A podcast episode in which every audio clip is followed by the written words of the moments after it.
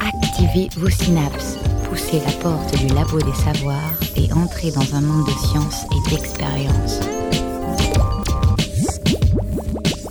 C'est le labo des savoirs. Bonjour et bienvenue au Labo des Savoirs. La couleur n'est pas tant un phénomène naturel qu'une construction culturelle complexe, rebelle à toute généralisation, sinon à toute analyse, a écrit en 2006 Michel Pastoureau, historien et spécialiste de la symbolique des couleurs.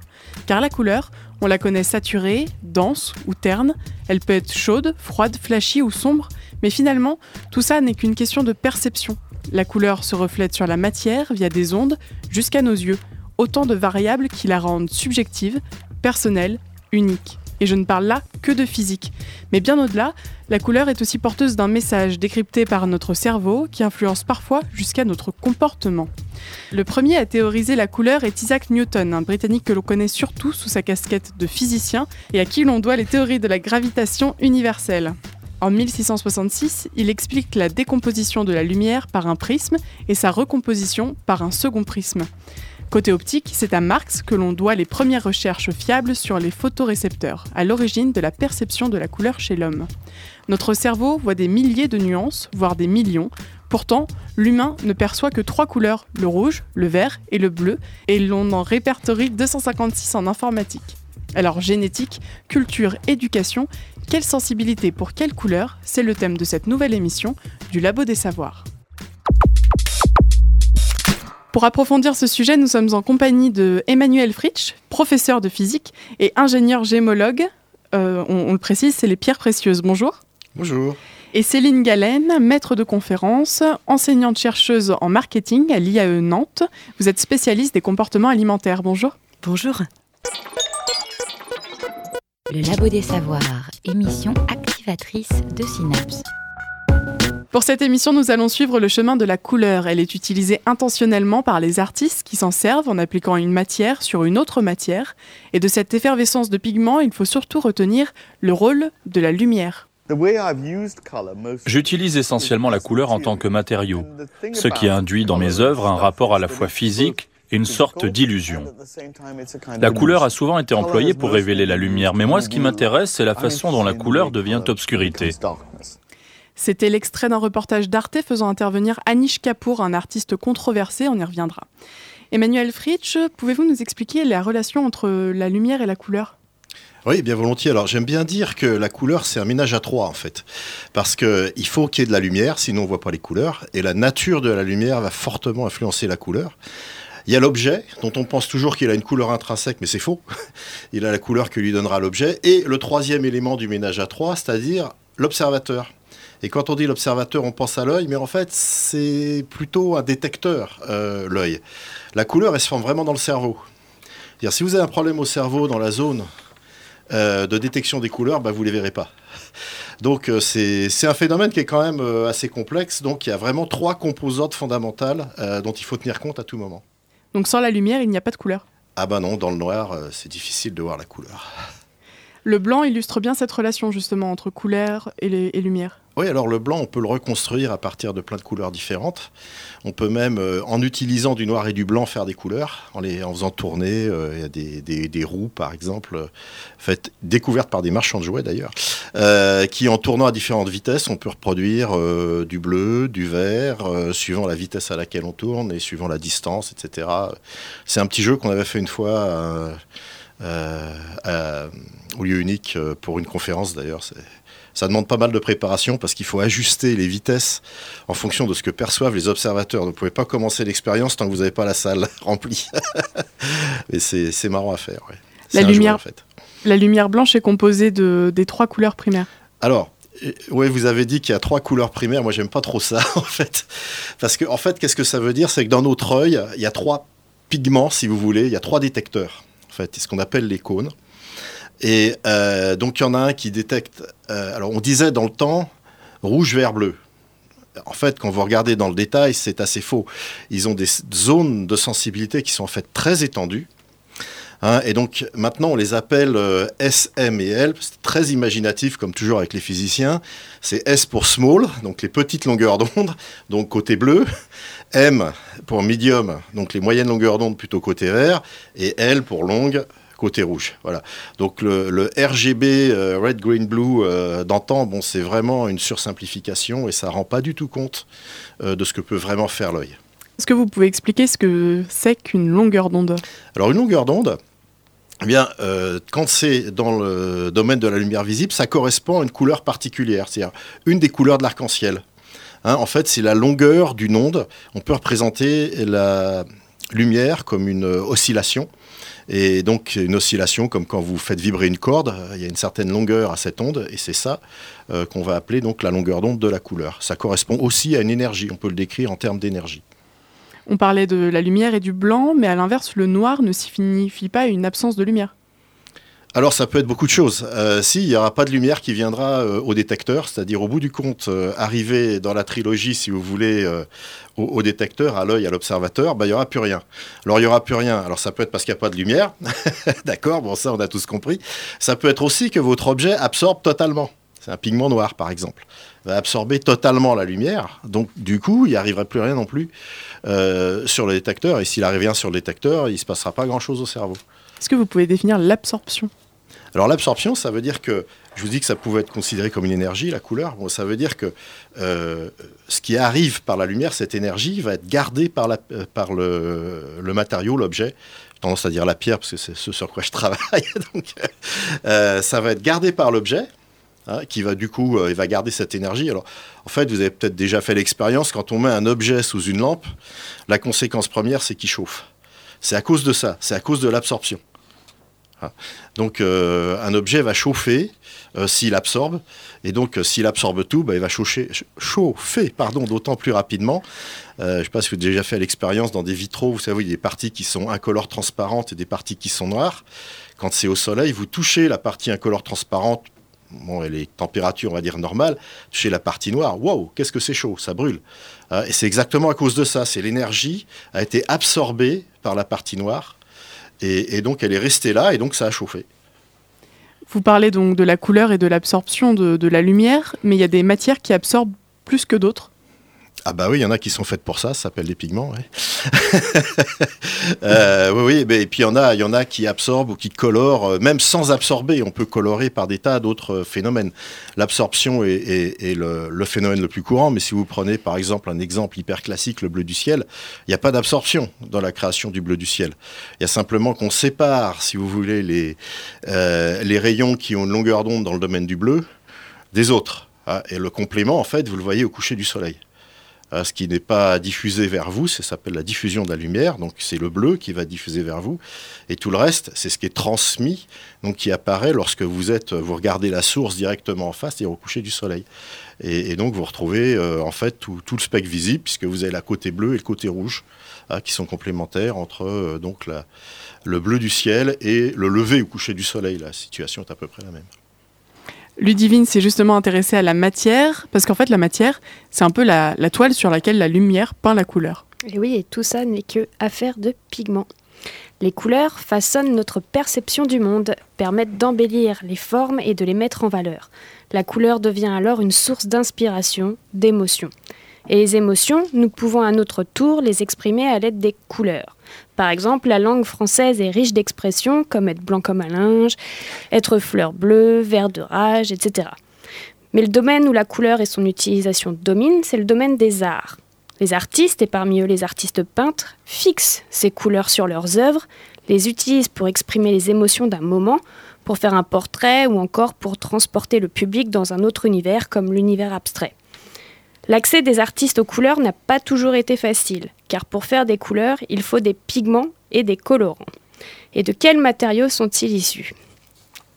Si on reprend le dictionnaire des matériaux du peintre, les pigments sont définis comme de fines poudres blanches ou colorées, insolubles ou très peu solubles dans le milieu de dispersion, utilisées pour leurs caractéristiques optiques dans la préparation de crayons, encre, enduits, pastels, peinture, etc. Les couleurs sont utilisées en les dispersant par broyage dans un liant comme l'huile ou l'eau avant leur application sur un support. Plus exactement, les pigments sont des molécules particulières capables d'absorber une partie du spectre de la lumière, mais aussi de réémettre une partie de ce spectre qui correspondra à la couleur perçue par notre œil. Il existe différents pigments, les pigments inorganiques et les pigments organiques. Les pigments sont composés d'une très grande diversité de composés chimiques. On peut trouver du carbone, des chromates de plomb, des oxydes de zinc, etc. Déjà à la préhistoire, les premiers hominidés ont laissé leurs empreintes sur les parois de nombreuses grottes, comme celle de Lascaux, où là ils ont utilisé leurs ressources euh, naturelles. Donc on trouve ainsi des pigments inorganiques issus des terres colorées, donc euh, les ocres, euh, la bauxite. Les minéraux sont eux aussi sources de pigments, vous en connaissez certains.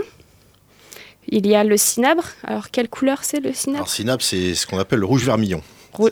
Le lapis-lazuli alors ça, c'est bleu outre-mer. La malachite Oui? C'est vert, euh, quand on dit généralement vert malachite, mais enfin, donc ça, ça se mord un peu la queue. Là.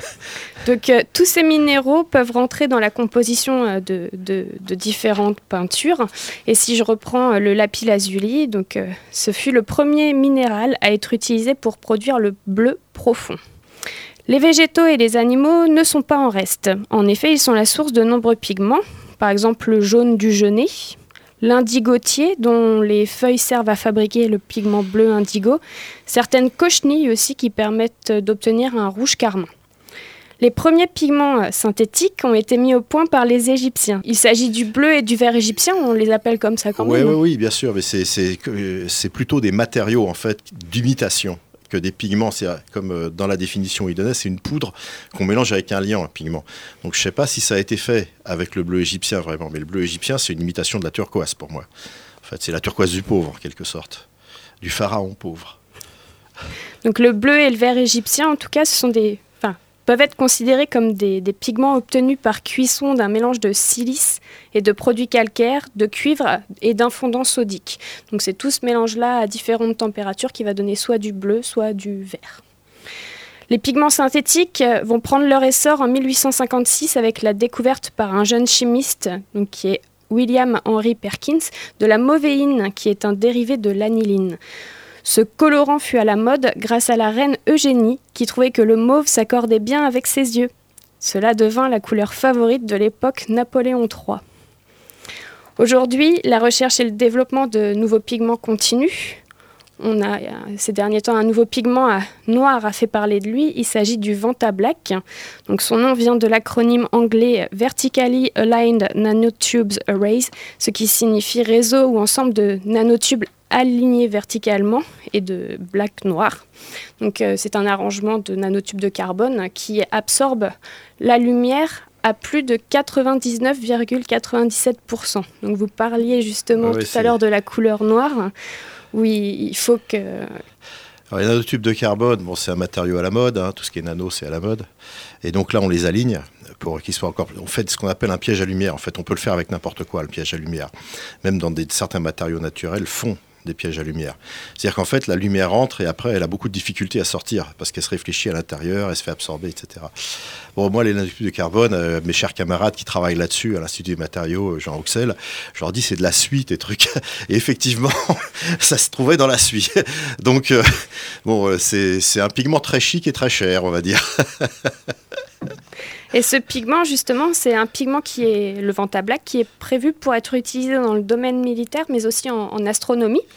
Et ce pigment, euh, sans doute dans le but de faire un coup euh, médiatique, l'artiche euh, Anish Kapoor, qu'on a entendu, dont on a entendu un extrait en, début d'émission, il a acheté l'usage artistique exclusif de ce pigment. Donc, en, réponse à cela, un, autre artiste, Stuart, Temple, qui a travaillé pendant plusieurs années avec euh, des industriels afin de développer, lui, le plus rose que rose, il, a autorisé l'accès à son rose à tout le monde, sauf à Anish Kapoor. Voilà. Il faut savoir qu'il est en vente à 3,99$ quand même. très accessible, sauf à Anish Kapoor. C'est ça. Donc, 3,99$ pour euh, quelle quantité C'est des petits pots. petit peu, Donc si on revient à, nos pigments, ils sont complexes tant par leur composition que leurs propriétés. Et les peintures et les pigments actuels sont la plupart du temps des matériaux de synthèse. Et face à ces produits euh, souvent dérivés de l'industrie euh, pétrochimique, dont les impacts environnementaux et sur la santé ne sont pas toujours maîtrisés, les consommateurs et les industriels recherchent des pigments plus naturels, plus stables et reproductibles en grande quantité avec une, avec une large palette de, palette de couleurs. Du coup, à, partir des gemmes, on peut fabriquer en grande Alors, quantité. D'abord, je voudrais préciser qu'effectivement, on a une, enfin, une anecdote. Non, ça s'appelle un contrat en recherche. Mais euh, vous savez, les, les, le jaune intense euh, des cirés de pêcheurs là. Euh, ça, c'était fait à base de sulfure de cadmium dans le temps. Et en 2005, enfin ils ont prévu largement à l'avance, il y a une directive européenne comme quoi on ne peut plus utiliser du sulfure de cadmium parce qu'effectivement le cadmium c'est un, métal lourd, euh, le soufre associé c'est pas top non plus. Et donc ils ont demandé de trouver des pigments équivalents, ce qui n'est pas évident parce que quand vous regardez les propriétés physiques, le sulfure de cadmium c'est presque parfait. Vous pouvez faire du jaune, de l'orange et du rouge vif avec. Et donc euh, après pas mal de réflexions, on a fait des sulfures malgré tout de cérium. Euh, euh, avec euh, un petit peu de perle-pimpinate de perlimpinpin ajouté ici et là pour faire varier la couleur. Et donc, euh, c'est effectivement exactement ce que vous disiez. C'était des pigments toxiques, mais là, c'était pas organique, ce coup-là. C'était simplement des, pigments. Le, métal lourd était, était essentiellement ce qui était visé. Alors après, ça déplace la question. On nous a demandé, mais alors, le cérium, est-ce que c'est toxique? Alors la réponse, c'est bah, ça va pas l'être tant que ça parce que personne n'a encore protesté. Il n'y a, pas de document sur la toxicité du cérium. le vent à black, pour le coup, c'est toxique aussi? Alors, tous ces, trucs à base de nanomatériaux, il y a énormément de surface, si vous voulez, pour un tout petit volume. Donc c'est par définition, euh, je vais faire plaisir à plein de gens, je veux dire, c'est par définition extrêmement réactif comme de l'amiante, par exemple. Mhm. Donc euh, voilà, bon, on en restera là, c'est pas le sujet du jour. Ludivine, vous parliez euh, des, euh, des, gemmes particulièrement. Vous n'avez pas forcément Ah oui, j'ai pas répondu à la question. Bah oui, bah vous en avez cité plein dans les pigments. Enfin bon, euh, lapis certainement que tout le monde connaît. ça peut être utilisé comme pigment très connu dans les enluminures. Hein. C'est le beau bleu outre-mer des enluminures, des rigeurs du Hugues de Berry entre autres. Mais il n'y a pas que lui, bien sûr. Alors dans les enluminures, en fait, c'était un peu comme le bleu égyptien. Hein. Ça se décline en fonction de la richesse de la personne qui commande l'enluminure. Donc dans le bleu égyptien, bah, en fait, à la base, c'était pour imiter la turquoise. Donc les pharaons riches avaient la turquoise, les pharaons moins riches avaient la cuprorivate, le fameux bleu égyptien. Alors dans les enluminures, si vous êtes riche, le beau bleu profond, bah, c'est le lapis, hein, connu comme gemme par ailleurs. Après, c'est l'azurite que les collectionneurs de minéraux connaissent, mais que le grand public ne connaît pas, qui est un bleu plus profond, plus foncé, on va dire. Et puis enfin, euh, pour les pas riches, il y a l'aérinite. Alors ça, c'est même les minéralogistes ne connaissent pas tous. Euh, c'est un minéral plutôt rare, c'est une chlorite bleue, et ça fait un bleu un peu plus gris, si vous voulez. Mais tous sont des pigments minéraux relativement costauds. Hein, le, moins costaud, en fait, c'est l'azurite qui carbonate. Et euh, l'azurite, on peut la tailler en gemme dans l'azur malachite, par exemple, associé à la malachite, dont vous parliez également comme autre pigment euh, minéral, qui est également une gemme. Donc, on peut trouver dans les gemmes des choses qui ont été utilisées comme pigments. Mais euh, le but d'une gemme, c'est pas d'être un pigment. Mais on peut, là, avec ce, retour à, l'envie d'utiliser des pigments plus naturels, on peut se remettre à utiliser. Alors, euh, justement, il y a un exemple euh, français en plus qui, mérite d'être mentionné c'est les ocres de Roussillon. Euh, si vous regardez les photos couleurs de pneus de bicyclette du début du siècle, ils étaient rouges. Euh, parce qu'ils mettaient de l'ocre de roussillon euh, dans le caoutchouc. Euh, maintenant, ils sont noirs parce qu'on met bon, du noir de carbone, grosso modo, pour faire simple. et donc, les ocres de roussillon devraient connaître une renaissance parce que ce sont de très bons pigments, complètement naturels. c'est des oxydes, quelques silicates, enfin des trucs. Quand vous dites bon pigment, qu'est-ce qui Alors, bon pigment, ça veut dire que ça colore bien. Hein, sans en mettre euh, des quantités faramineuses. Hein. En fait, ça, c'est la qualité du pigment. Dire, la, plupart des matériaux, vous les broyez, c'est blanc, donc euh, ça va pas beaucoup colorer. Par contre, si ça reste coloré quand c'est broyé, ça va faire un bon pigment. Et donc, euh, c'est une des qualités des ocres, qui sont en fait des poudres naturelles, qui évoluent entre le jaune et le rouge, en passant par toutes sortes de tons qu'on va appeler ocre. Hein.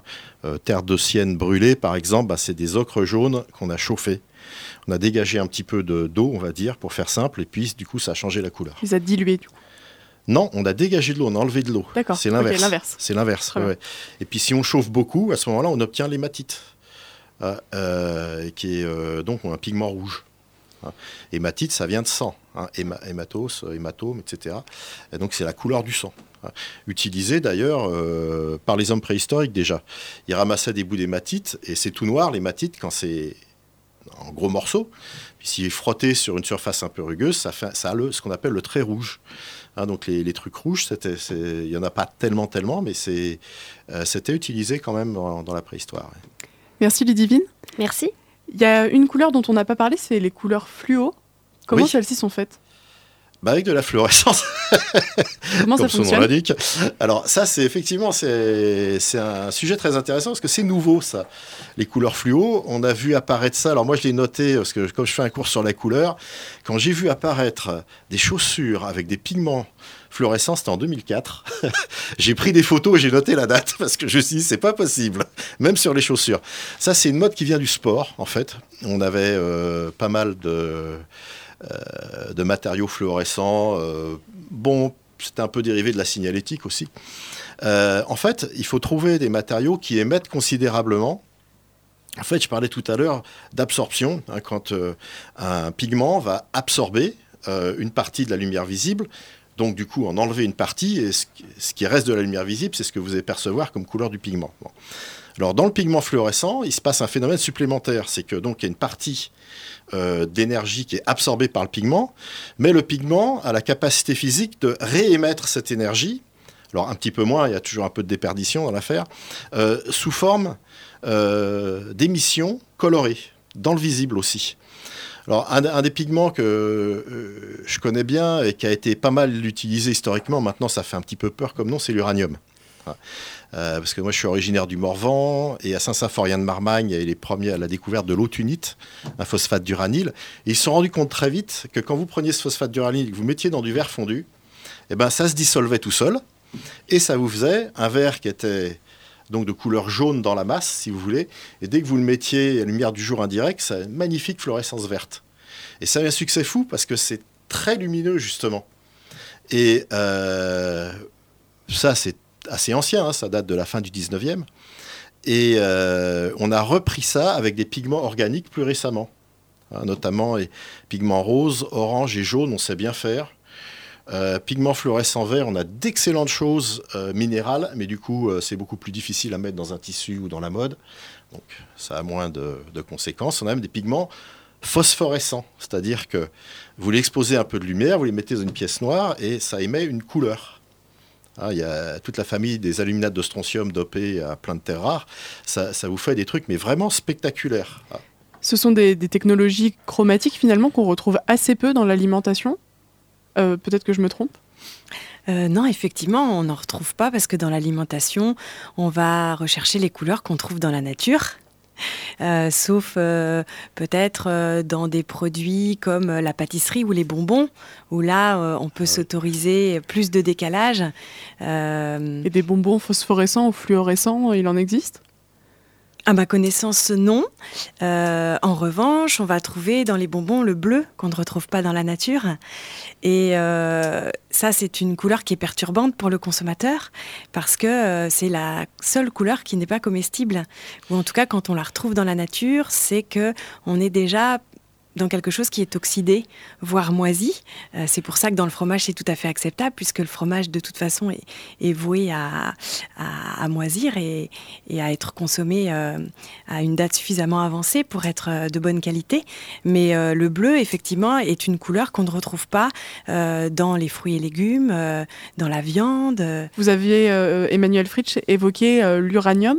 Est-ce Oui. que si on ne trouve pas encore d'aliments, donc par exemple des bonbons phosphorescents ou fluorescents, c'est justement parce que ces matériaux-là ne sont pas comestibles? Euh, pas forcément, non. Euh, c'est simplement que, comme disait madame, ça ne va pas attirer le consommateur, un truc euh, vert fluo. euh, la, la- la réaction qu'ont les Les gens enfants peut-être au vert fluo, c'est assez marrant, c'est que si c'est vert fluo, c'est qu'il y a de l'uranium dedans. J'ai des collègues scientifiques hein, qui me disaient Attends, j'ai acheté les petites étoiles autocollantes qu'on met sur le plafond pour les enfants. Est-ce que tu voudrais pas vérifier que c'est pas radioactif? Attendez, c'est des, c'est des chercheurs, hein, c'est des gens qui ont des diplômes en physique. hein. C'est vous dire à quel point c'est profondément ancré dans l'inconscient populaire. Hein. Ça, ça brille dans le noir, donc c'est radioactif.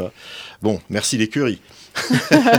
Et ingérer du fluo, ça voudrait dire euh, ingérer de l'artificialité? En tout cas le contraire de la naturalité, voire pas, de la pas science. forcément, il y a de la fluorescence naturelle quand même.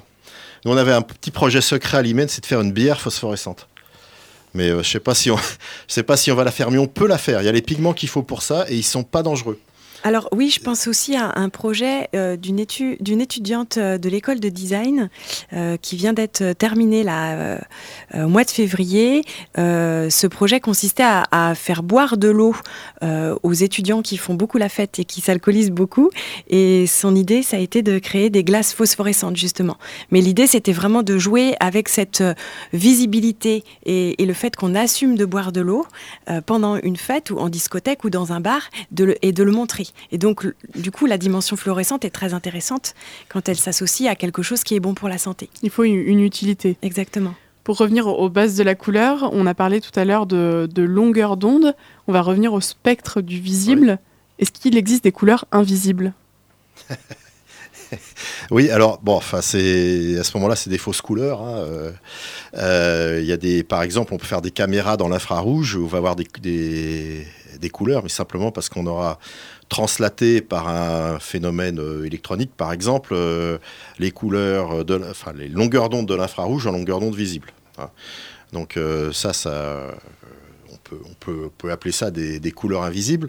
Euh, un autre aspect des couleurs invisibles, c'est plus rattaché par exemple aux, insectes qui peuvent percevoir par exemple de l'UV que nous on ne peut pas percevoir ou, certaines longueurs d'onde qu'on perçoit mal et qui réagissent évidemment. Et pour eux, on peut imaginer, on ne sait pas évidemment ce qu'ils pensent, les pauvres insectes, mais on peut imaginer que c'est perçu comme une couleur pour eux. hein. Donc euh, à ce sens-là, on peut parler de, de couleur invisible, enfin c'est un peu une contradiction dans les termes quand même, la couleur invisible. hein. Donc euh, à, utiliser avec parcimonie. Mais c'est bien une construction humaine finalement, et on a un peu du mal à, à étudier aujourd'hui, par exemple, ce que peuvent voir les, les animaux ou les insectes, comme vous venez de le dire. Bon, Il y a des gens qui s'intéressent à ça, donc qui reconstruisent par des, des expériences, mais c'est pas facile parce que c'est même en colorimétrie humaine, hein, c'est c'est- on, a, euh, on, a fait, on appelle ça de la euh, physiopsychologie. Il y a l'interaction toujours du cerveau quelque part. Alors déjà chez les humains c'est pas simple. Imaginez si vous voulez faire ça avec une grenouille ou euh, une vache, ça, ça va pas être très simple, j'imagine.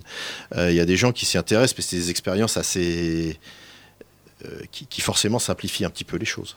Emmanuel Fritsch, est-ce que ce serait possible d'imaginer qu'on invente une nouvelle couleur?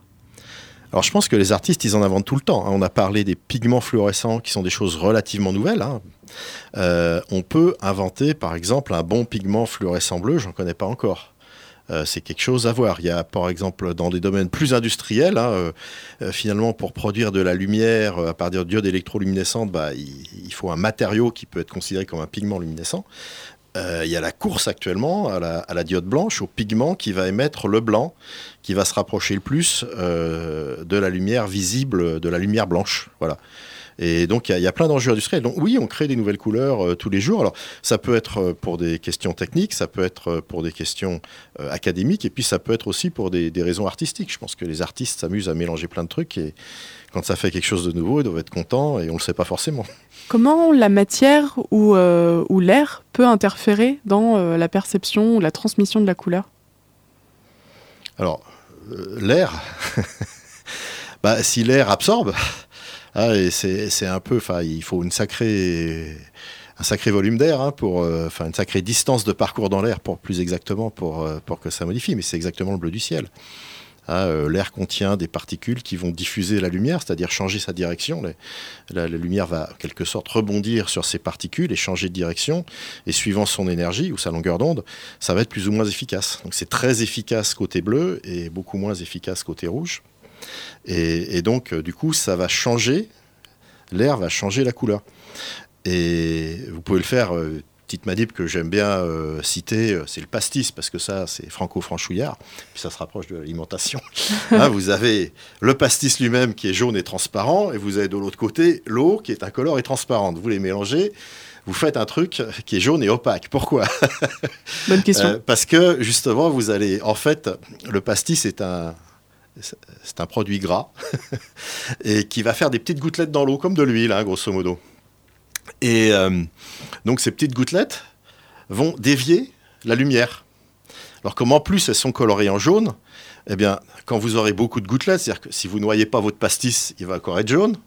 Puis si vous noyez le pastis, il va devenir blanc. Expérience que beaucoup d'entre nous ont fait.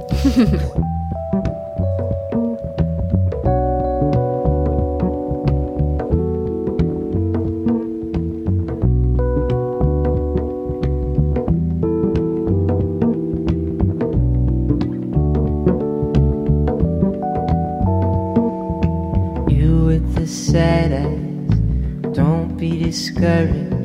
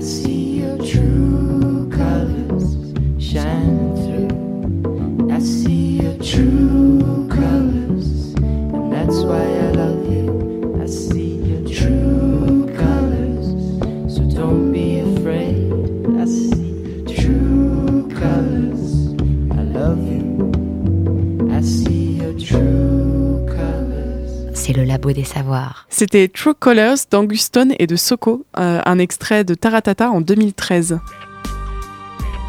Quand la lumière arrive sur la rétine, elle déclenche des réactions chimiques dans certaines cellules nerveuses, les photorécepteurs. Il existe deux types de photorécepteurs, les cônes et les bâtonnets. Les cônes sont moins sensibles à la lumière que les bâtonnets.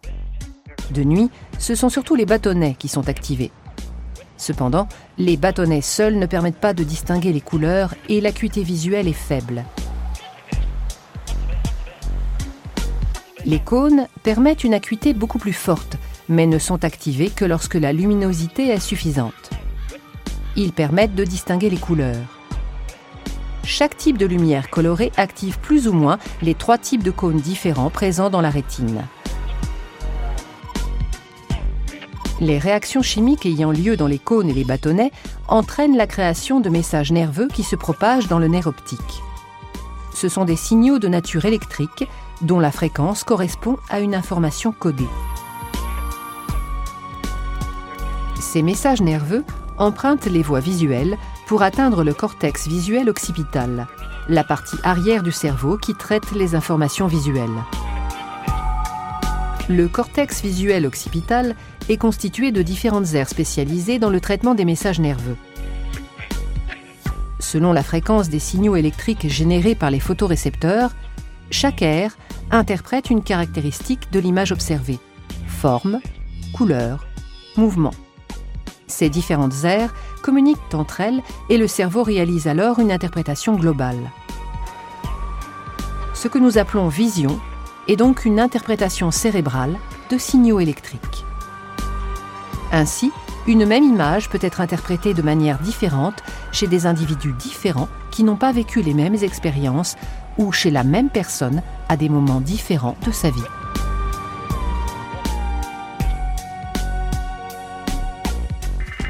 éveillez vos neurones. Vous êtes bien, vous êtes au labo des savoirs. Maintenant qu'on a bien compris d'où venait la couleur et comment elle était transmise à notre cerveau grâce à une explication de l'INSERM, nous revenons au Labo des Savoirs, toujours en présence de Céline Galen et d'Emmanuel Fritsch. Nous allons nous intéresser à l'interprétation de la couleur par notre cerveau. Car la couleur, plus qu'un signal chimique ou qu'une caractéristique visuelle, c'est aussi un message. Il peut être assimilé et compris grâce aux éléments culturels qui se différencient donc dans certaines régions du globe. Mais la couleur peut révéler chez nous des comportements particuliers. Bernard Roulet, chercheur au Centre de recherche en économie et management de l'Université Rennes, parle même du truchement de l'affect. Il donne cet exemple l'atmosphère chromatique d'un magasin impacte les attitudes et les intentions à l'égard de ce dernier. Il a aussi étudié ce phénomène sur la santé, avec notamment la couleur des pilules et leurs effets. Nous allons le voir avec vous, Céline Galen. La compréhension de la couleur peut avoir aussi un aspect plus instinctif, presque animal finalement. Alors vous travaillez sur la couleur des aliments et vous dites par exemple que la forme d'un aliment impacte moins notre étonnement que la couleur. Oui, on a fait une étude euh, il y a trois ans avec euh, une collègue de l'université d'Angers qui s'appelle Gaëlle Pantin-Soyer et on s'est amusé à colorer en bleu des oranges, des tomates, des poivrons. Euh, on a également demandé à un graphiste de transformer leur forme.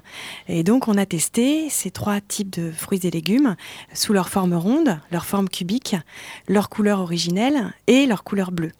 Et le résultat de cette étude, c'est que finalement, le consommateur, il est prêt à accepter une modification de la forme, mais pas forcément une modification de la couleur.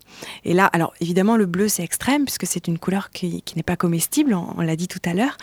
Euh, le bleu est automatiquement associé à quelque, à quelque chose de transgénique. Alors que la modification de la forme, ben, finalement, elle est moins dérangeante parce que on peut trouver dans la nature des pommes qui sont difformes, euh, des fruits qui sont pas euh, avec une forme parfaite, même si aujourd'hui les producteurs ont tendance à s'adapter aux attentes d'esthétisme des consommateurs.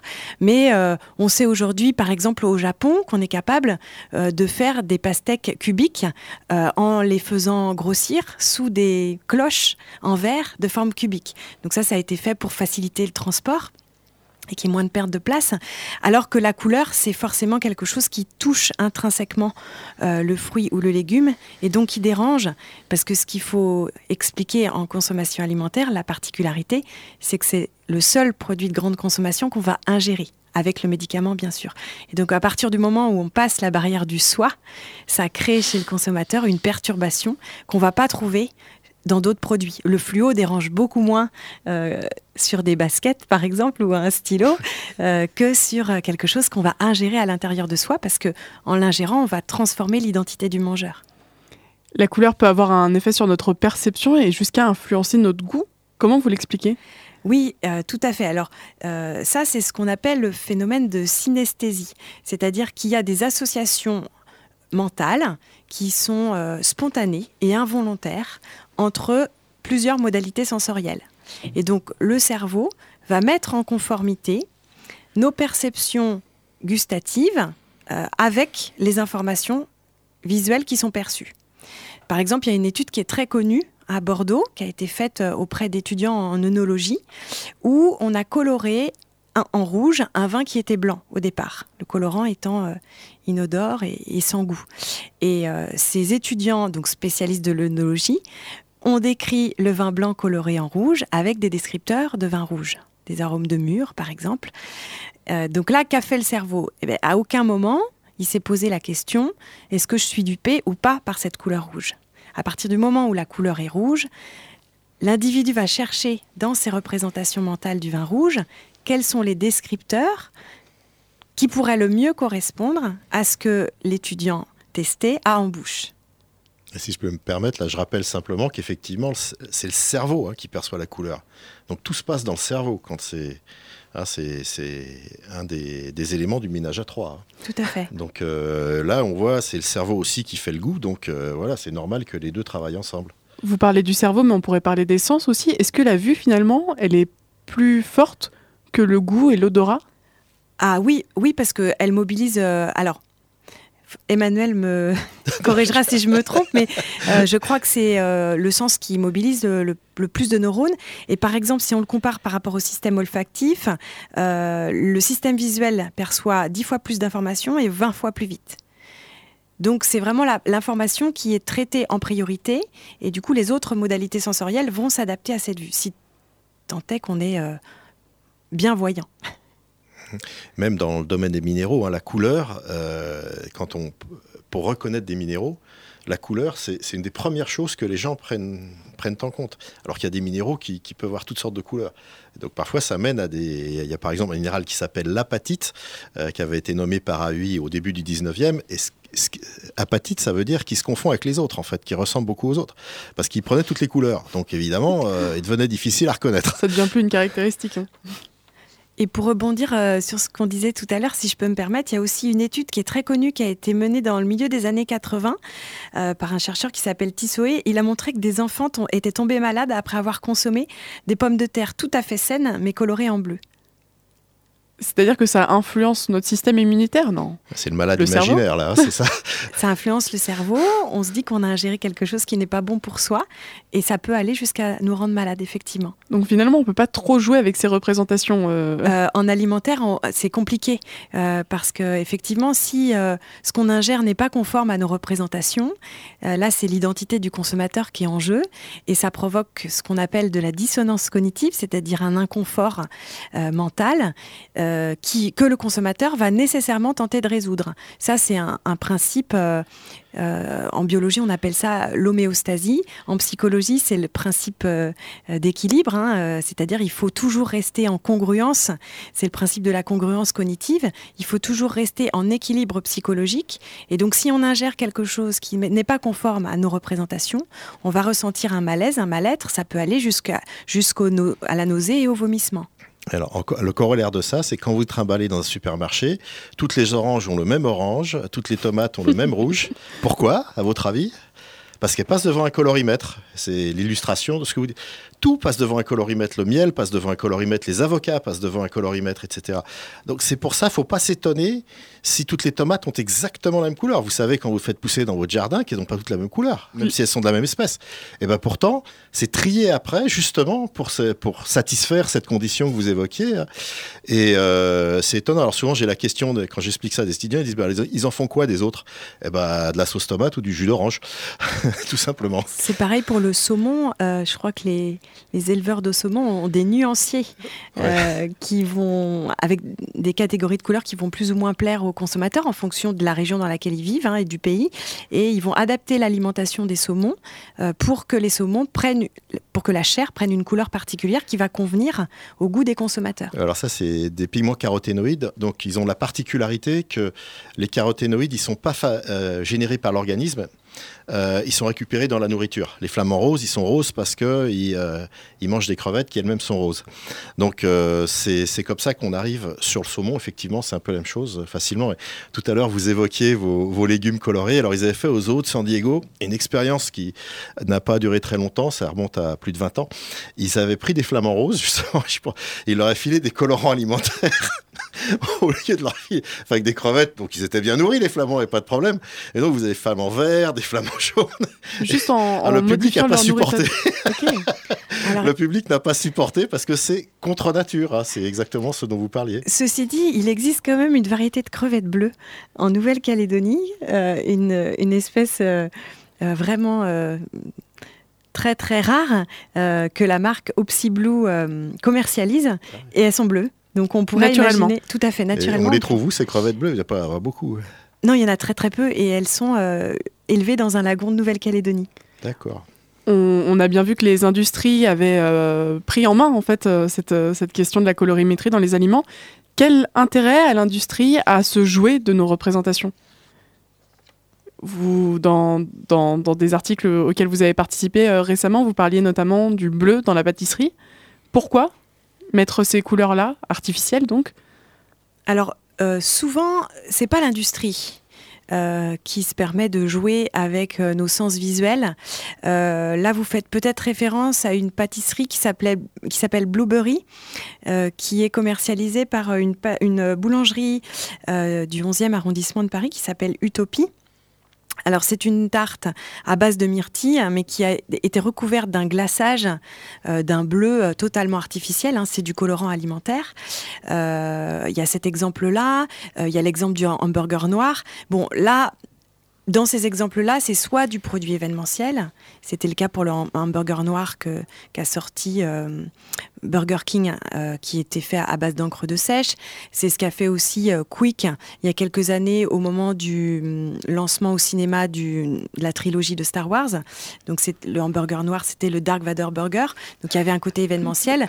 Pour la pâtisserie, c'est plus Là, je pense euh, le fait de marquer son identité, euh, et puis à la caution du pâtissier, c'est-à-dire que là, on, on est l'artificialité, je dirais, est, est- est minimisée par le fait qu'on a un savoir-faire d'un boulanger reconnu, mais qui va faire parler de lui à travers ce produit qui est complètement décalé. On lui fait plus confiance. Exactement. L'industrie prendrait beaucoup plus de risques euh, à lancer quelque chose qui est complètement décalé. Sauf, encore une fois, dans les bonbons, euh, dans, dans ce qui est sucré, où, où là, il y a une plus grande tolérance. Ouais, ça, c'est, c'est presque en fait une conception artistique. euh, Tout je à dirais, fait. De la, c'est, euh, c'est, c'est un individu qui s'exprime quoi, en quelque sorte. Donc c'est ça, pour moi, le, les gâteaux bleus, ça, ça, ça assimile à de l'art, quoi. Je citais en introduction Michel Pastoureau. euh, son ouvrage concernait particulièrement le bleu, en fait, une couleur donc peu présente dans la nature, on l'a dit précédemment. Euh, vous avez dit que euh, la non-présence du bleu dans la nature soumettait à notre cerveau que les éléments de cette couleur étaient non comestibles. Euh, pourtant, dans les réseaux sociaux, on l'utilise beaucoup. C'est la couleur qu'a choisi Facebook, notamment dans, le logo. Est-ce qu'on on a étudié la présence de couleurs particulières dans les images qu'on partageait sur Instagram, etc. Alors effectivement, sur, la, sur les réseaux sociaux, euh, la couleur bleue est très présente. C'est la, la couleur de la technologie aussi. C'est la couleur du futur, la couleur de la science-fiction. Euh, c'est rigolo parce que Facebook avait sorti une boisson qui s'appelait Face Drink, je crois, euh, qui était vendue sur Amazon, mais ça n'a pas fonctionné. Mais euh, là encore, c'est pareil, ça a été l'objet d'un projet d'étudiants à l'école de design il y a deux ou trois ans, euh, où elles avaient imaginé une boisson... euh, la boisson de Facebook et, euh, c'était sous forme de canette et quand on décapsulait une canette, ça envoyait un message sur vos amis, euh, à vos amis sur Facebook pour vous dire bah voilà je suis dans tel café, tu peux me rejoindre et, buvons une, face drink ensemble. Donc là il y avait un, un sens mais c'était rigolo parce que du coup elle s'était beaucoup posé la question du goût que devait avoir cette boisson, de la couleur qu'elle devait avoir. Mais là on on boit pas, on vient pas là pour boire une boisson, on vient pour boire de la technologie et euh, de la sociabilité ou voilà c'est du partage. Euh, en fait ce qu'on n'a pas dit c'est que les bénéfices euh, de l'alimentation ils sont hédoniques c'est-à-dire le plaisir, euh, ou fonctionnel, euh, je, devrais dire d'ailleurs, et ou, euh, et ou symbolique. Donc il y a vraiment trois dimensions hein, dans les bénéfices, hédoniques, euh, fonctionnels ou symboliques. Donc tout dépend où se situe le curseur. Si on est dans la boisson de Facebook, on est dans la symbolique pure. Si on est dans le hamburger noir, le Dark Vader Burger, on est dans la symbolique En revanche, euh, si on boit une boisson euh, qui est sortie au Canada qui s'appelle euh, BLK, c'est une boisson noire à base de 60 minéraux qui est utilisée en médecine chinoise et qui est 100% naturelle parce qu'elle elle a des, bénéfices particuliers, notamment elle régénère les cellules plus rapidement et elle améliore l'hydratation. Ben, pour cette eau-là, typiquement, qui n'est pas artificielle, on est dans des bénéfices fonctionnels. Et on sait pourquoi on la boit. Donc tout dépend où on situe le curseur et ce qu'attend le consommateur. Et pour revenir aux, aux réseaux sociaux, des études marketing ont prouvé que euh, le rouge, par exemple, était plus efficace on- sur Instagram ou, ou Pinterest. Pourquoi cette couleur attire plus notre œil? Euh, alors les couleurs, elles agissent sur nos représentations, euh, bien sûr, sur les émotions aussi, Ludivine l'a dit tout à l'heure dans son texte, euh, mais aussi sur la physiologie. Et c'est ce qui peut expliquer le déclenchement de certains comportements, notamment quand on est confronté à des couleurs très fortes comme le rouge, parce qu'une couleur rouge, ça va influencer notre, le rythme du cœur, le rythme de la respiration, donc le pouls, la circulation et le battement des cils. Et par exemple, il y a une expérience rigolote qui, a été faite à Vannes, où on a euh, habillé en rouge une femme qui était assise à un arrêt de bus. Et quand elle est habillée en rouge, on s'est aperçu qu'il y avait 30% de plus des hommes euh, qui, la regardaient. Et alors, c'est pas parce qu'elle est habillée en rouge, c'est simplement que la couleur rouge va avoir un effet sur la physiologie de ceux qui la regardent. Et donc, on, on, on interprète ça comme de la séduction, mais en fait, c'est simplement l'accélération du rythme cardiaque, de la respiration et du battement des cils qui fait qu'on a l'impression d'être séduit. Et donc c'est valable pour les autres couleurs. Il y en a qui apaisent et il y en a qui dynamisent. Peut-être que Emmanuel Fritsch pourrait répondre à cette question? Le, rouge, ça, bon, ça, c'est une couleur, enfin même, même en gémologie, hein, on apprend que c'est une couleur symbolique très forte, parce que c'est la couleur du sang, donc du pouvoir, euh, etc. Donc, euh, et on disait à un moment d'ailleurs que pour plaire à un Français, une pierre précieuse devait être rouge. C'est assez marrant parce que c'était associé à la culture. C'est un truc on n'a pas encore parlé, mais on devrait certainement parler. C'est l'association des couleurs et de la culture. C'est un truc éminemment culturel, la culture. La couleur, pardon. la culture, certainement. eh bien, justement, la culture, parlons-en avec Pauline Verbaenen. Comme nous le répétons depuis le début de cette émission, la couleur n'existe que dans le cerveau de chaque individu. La perception de la couleur est donc personnelle et le ressenti qui en découle l'est encore plus. Pourtant, certaines représentations associées aux couleurs sont quasi universelles, comme le rouge qui est dynamique, la couleur du sang, de la passion, ou encore le bleu qui est apaisant, la couleur de la mer, du ciel, etc.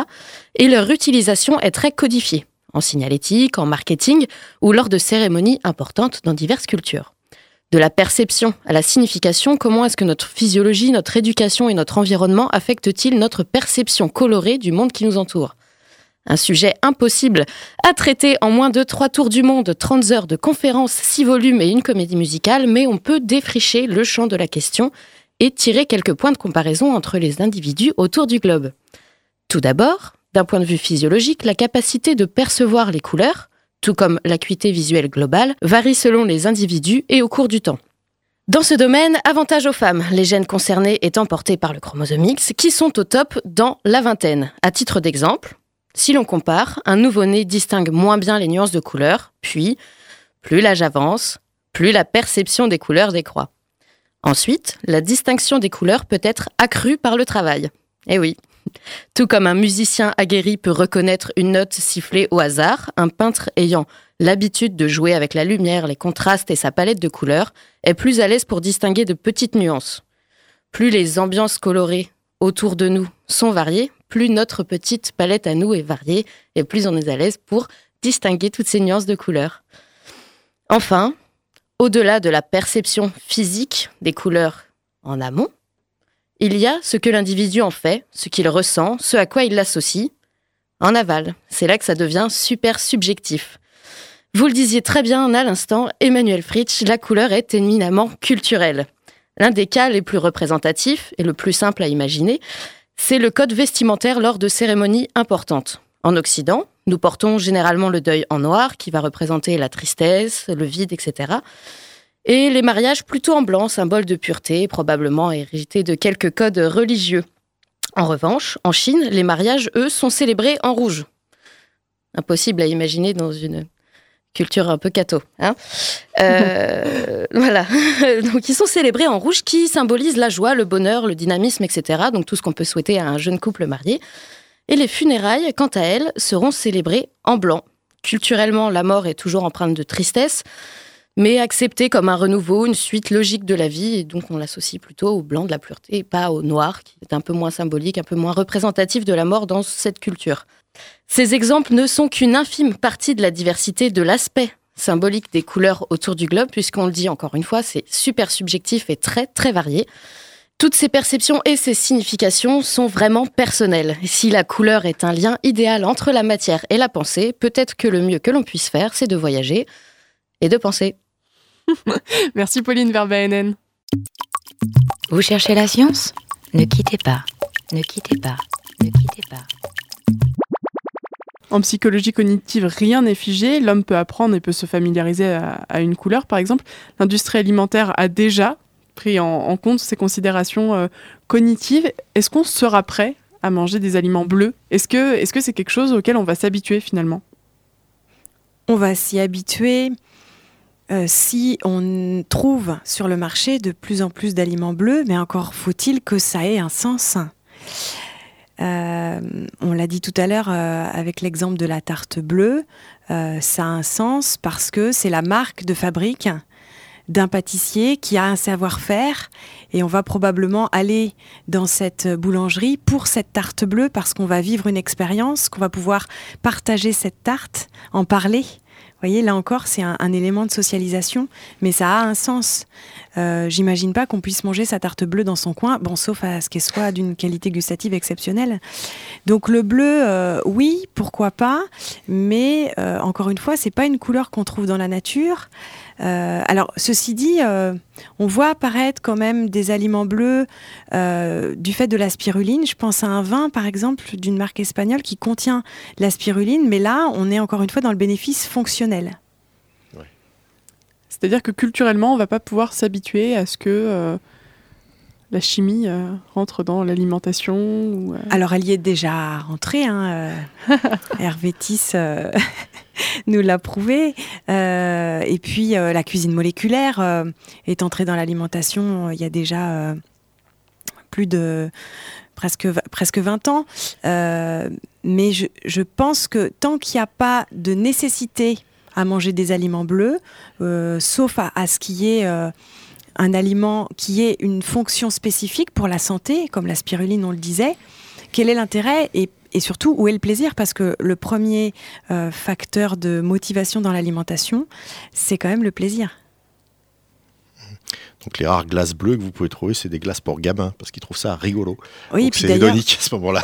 c'est des glaces euh, Schtroumpf. oui, Vous ça. voyez, voilà. qui font référence à des personnages de dessins animés et, et pas à quelque chose qu'on va trouver dans la nature. On va écouter Ben Harper and the Innocent Criminals in the Color.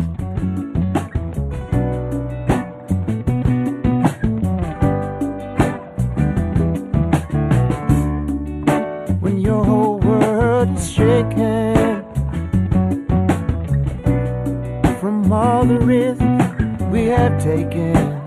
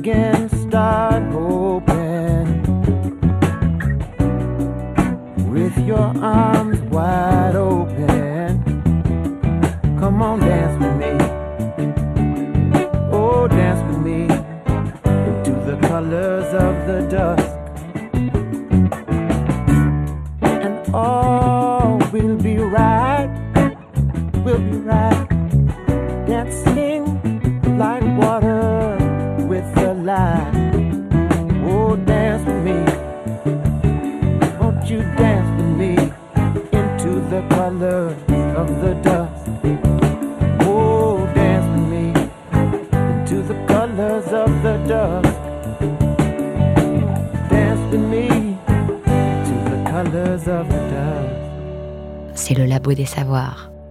Chaque élément la reflète sans même que notre cerveau y prête une attention particulière. Il est pourtant alerté, orienté même par certaines d'entre elles. Les couleurs reflétées par la lumière émettent des messages, créent des ambiances et jouent sur notre morale, notre intuition. Un champ de la psychologie cognitive que se sont empressés d'envahir les études marketing. Et nous l'avons vu, l'industrie n'est pas prête de s'arrêter de nous en mettre plein les yeux. Elle va encore nous en faire voir de toutes les couleurs. C'était facile. C'est la fin de cette émission. Merci à nos invités d'avoir accepté l'invitation. Emmanuel Fritsch, donc gémologue, je le rappelle, et Céline Galen, maître de conférence enseignant-chercheur en marketing. Merci à notre fidèle chroniqueuse Ludivine Vendée et merci à Pauline Verbaenen pour sa chronique. Merci à elle aussi pour la réalisation. À la semaine prochaine au Labo des Savoirs.